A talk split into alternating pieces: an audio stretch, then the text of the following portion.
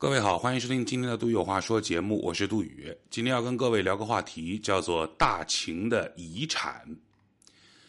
昨天呢，我在公众号上发了一个图和一段话，很多人在后台留言说没有看懂那篇呃文章。我写的内容是：大哥问我，你说嬴政最大的爱好是什么？我答：统一六国。大哥回：那是理想，不是爱好。我回：那是美姬。大哥回：“你觉得秦王好色吗？”我回：“那你说嬴政最大的爱好是什么？”大哥答：“他最大的爱好就是和李斯说话。”这个话我想了三天，越琢磨越有味道。呃，很多人留言说这个不知道我在想表达什么，或者或者看不懂我想说的意思啊。其实呢，这事儿呢是源于某天我和一个创业的朋友的争论。因为疫情下，他的公司遭受到了很大的冲击，所以薪酬结构做了一些大的改变，开始大幅度削减福利，并且不断的强调奋斗、奉献之类的，出现了浓浓的北派传销的味道。我坚决不同意他的这个操作，我俩在这个事情上有很大的分歧。后来，我的一位大哥跟我说了嬴政的爱好就是和李斯说话这件事儿，然后还跟我说，甭管多么不合理，人家能在疫情下维持住公司，这已经是一件伟大的不得了的事情了。这这一点我是同意的。然后大哥又说了一段让我可以作为座右铭的话，他说：“努力学习。”让自己任何时候都有看破一切的义务，好好做人，让自己任何时候都没有点破一切的权利。点破了，唱了反调了，总有人会不开心。所以说，别人爱听的话，这是技术，需要训练。为什么嬴政喜欢跟李斯说话？是因为李斯总是说他爱听的话。嬴政有没有什么事情是会让李斯不舒服的、看不惯的？我想当然有，但是不同的意见如何让对方更容易接受的表达，这也是一门学问。我们绝大部分人没有当秦王的命，但是要学习李斯的才。虽然到了最后，李斯因为对赵高妥协，立了胡亥，晚节不保，成了奸臣。我们的这番对话是因为我和那位大哥最近都在看《大秦赋》，最近关于这部片子以及秦朝相关的文章非常多。如果你稍微看一下，就会知道暴秦其实并不像电视剧当中描述的那么美好。虽然秦朝已经消亡，但是从历史上来看，这个朝代给我们后人留下了两个遗产，一直延续至今。第一个遗产就是实用主义。春秋五霸、战国七雄，为啥那个时候要分为春秋和战国？某种程度上而言，春秋时期打仗多多少少都富有浪漫主义的色彩。春秋和战国的那些大大小小的公国、王国，一开始都是周天子分封的，兄弟叔伯子侄给封地。养马养得好的给封地，护驾有功的给封地，所以说白了，这些大大小小的国家一开始都是沾亲带故的亲戚或者是好朋友，即便有矛盾，也要顾及个脸面和礼数，所以春秋时期的打仗都跟玩儿一样。你想打仗不是随便打的，打仗也得讲究个礼节。首先，你得跟交战国下战书，而且战书里面不能完全是骂人的脏话，还得把这个话写得漂亮。双方约定一个时间和地点，派过来的使臣非但不能杀，还得开宴会去努力招待人家。啊，我王或者我们什么什么公，托我跟你带句话，我们要打仗，我们要干你，然后你还得热情的请他吃饭。啊，好的好的，我们一定会遵守承诺。几月几号几点几分，我们准时在什么地方拉开架势，摆开阵仗，我们好好干一仗。下完战书，双方兵力集结起来了，是不是就可以开打了呢？不是的，平民百姓不让上战场，当兵是贵族干的事儿，因此那会儿的平民百姓只能在战场上干一些杂事儿，什么运运粮草啦、洗衣做饭啦这些事儿。你看像不像欧洲中世纪的贵族战争？等到双方真的开始打了，双方都要进行排兵布阵。如果对方没有列好阵，你还不能动手，你这算偷袭。必须等双方把家伙事儿全部铺开了、搞定了，喊上个三二一，action，这时候双方才能正式开干。他们的打仗是回合制，你打我一下，我打你一下，然后你再打我一下，过程当中还可以随时叫停啊。我们队伍被你打散了，等一下啊，我们重新组织队伍，然后我们再开始下一个回合。好的，没问题。而且在战场上还要尊老爱幼，见到个老弱病残的不能杀，对方战败想逃跑的，如果你五十步之内追到他，你可以杀他；如果跑了超过五十步，你也不能杀。比如春秋时期的楚国和晋国交战，晋国的军队实力不咋地，战败了，然后他们的人就开始跑，结果呢，没想到晋国的一个士兵的车轱辘坏了，战车嘛。追上来的这个楚国的士兵，是不是就趁势把他杀掉呢？不是的，追上来的楚国士兵看到人家车轱辘坏了，双方一顿寒暄。楚国的士兵认为这时候我要追杀你，胜之不武，竟然把晋国士兵的这个车轱辘给修好了，然后说好了，车没问题了，你继续跑吧，自己在后头追，终于让这个晋国的士兵逃到了五十步之外。这个士兵还回过头来，对吧？作揖感谢那个帮他修车轱辘的敌人。这个就是春秋时期的战争，没有什么勾心斗角，更像是一个国家和另外一个国家举行的联谊会啊！毕竟都是分封嘛，最开始都是亲戚朋友嘛。三家分晋，田氏代齐之后，春秋就进入到了战国。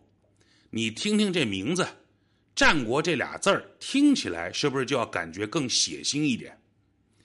战国时期开始全面进入到了不讲武德的时代，换个说法叫做功利的实用主义至上。马陵之战，齐军大败魏军，俘虏了太子申，并且杀了将军庞涓，魏国大乱。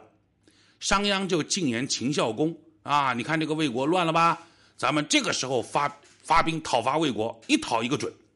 秦孝公就同意了商鞅的策略，并且派他为将出征啊，打魏国。魏王听了秦国发兵，就派公子印领兵御敌。商鞅听到对方主帅是公子印，就派个使者去给公子印送信。他俩之前认识，因为商鞅最早在魏国就当过官，和公子印共事过，他俩是好朋友。所以这个信呢，商鞅就送去给公子印了。信里表达了三层意思啊。第一层意思就是，哎呀，好久不见，甚是想念，是吧？我们想当年在一起，多么的哈拉少，多么的这个喝酒吃肉有美女，多开心啊，情深意重。第二层意思呢，就是我也不想打，我们老大非让我过来打你，为了两国的百姓，我觉得我们双方都不想打这仗，你说是不是啊？第三层意思就是。咱们既然这样，对吧？咱们找一个四下无人的僻静之处，签订一个和平条约，是吧？我回去交个差，这事儿就完了，行不行？公子印看到商鞅的信之后呢，特别开心啊！你看这个重情重义啊，所以就答应了跟他签订个和平条约，这仗咱就不打了。双方把这个合同签完之后，正要设宴准备开始开开喝。这个时候，商鞅在帐外埋伏了甲士，开始偷袭公子印。魏军的守将就是老大，对吧？都被俘虏了，那整个魏军就树倒猢狲散了嘛。秦军就大胜而归。魏王因为军队首先败给齐国，后来又败给秦国，国力空虚，于是当即就遣使去了秦国，割让了河西之地。后来，秦孝公论功行赏，给了商鞅很大的封赏，让他的这个这个文治武功啊，让他的声望在秦国达到了顶峰。这就是商鞅和公子印之间的那场仗。你看这哪里还有一点点春秋时期的君子之风啊？还包括后来战神白起坑杀了四十万赵国将士，创造了战国时期杀人最多的记录。所以山东六国对秦基本上的态度是什么呢？叫做又鄙视又害怕。打个比方，你重九十斤，你在地铁里坐着。你的旁边坐着一个三百斤的、身上纹龙雕凤的大哥，不穿衣服，裸露上身，在那啃韭菜盒子。你当然知道地铁里不能吃东西，你很鄙视他。但是你九十人三百，人大哥看起来倍儿牛逼，是吧？身上那个龙栩栩如生，你敢上去制止吗？是吧？你要是制止了，你还是人吗？你还想当人吗？大概就是这意思啊。秦国就是那三百斤胖子，山东六国就是九十斤。只有效率最高、道德水准最低的国家才能够幸存，并且赢得战争。这种唯结果论的实用主义，在秦被灭了之后发扬光大。从刘邦的抛妻弃儿到唐太宗的玄武门之变，中国历史的核心就是手段不重要，能赢是王道。这是大秦留给世人的第一个遗产。第二个大秦的遗产是大一统的思想开始深入人心。其实欧洲人一直对大一统没什么感觉，也没有什么大一统的愿望，因为他们本身就没有这个统一的概念。春秋时期那五霸其实也是这样，是吧？家国天下，没有人会有一统天下这个想法。封地不同，子民不同，习俗不同，文化不同，我统一它干嘛？但是国家的统治靠的是什么？靠的是贵族，这是那会儿的那个国家啊。商鞅的伟大在于他的变法，把大秦彻底变成了穷兵黩武的军事帝国，把贵族的权力剥离出来，分给普通的大众。而普通人想要吃到这块肉，就必须玩命的立军功。这种机制让整个国家的资源全部向军事领域彻底倾斜。但是商鞅同时又必须死，因为他坏了规矩，彻底得罪了贵族阶层。很多人把秦的灭亡归咎于秦二世胡亥的胡作非为，这样的话不能说没有道理。但是并不一定很客观。其实秦的败绩在嬴政一统天下之后就已经出现了端倪。通过严刑峻法，通过奖励军功，秦的军事帝国征服了山东六国。但对于秦这个主体来说，你看啊，文官通过皇帝的赏识获得晋升，武将通过实打实的战功获得晋升。但是统一之后，秦朝并没有出现像后世科举制一样的晋升通道，那就麻烦了。文官一个萝卜一个坑，没有上升通道了。新的文官没有通道了，武将也因为统一了，没有仗可打了，而丧失了进步的阶梯了。这是这是秦这个主体的问题，是吧？文官上不去，武将没仗可打，也上不去。再说被强行统一的六国，在被统一之前，他们是靠贵族统治的，老百姓也习惯了。结果大秦一来，把贵族的那套旧秩序彻底砸烂，而新的秩序还没有建立，旧贵族们心生怨恨，老百姓们无所适从。所以，为啥总是有人要刺杀嬴政？就是这个道理。虽然旧贵族的秩序被破坏了。但是他们余威尚在，这些旧贵族们摇身一变就变成了地方豪强。虽然我不是贵族了，但是因为我之前是贵族啊，所以我有人有钱有粮。就算废分封行郡县，那些郡县的长官们也依然忌惮地方豪强的强大实力啊。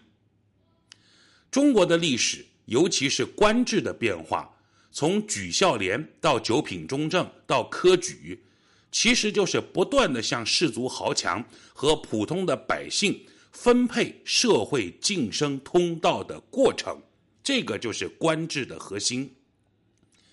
秦是第一个统一的国家，政治方面比较嫩，各方面都没啥经验，所以弄得社会压力都非常大。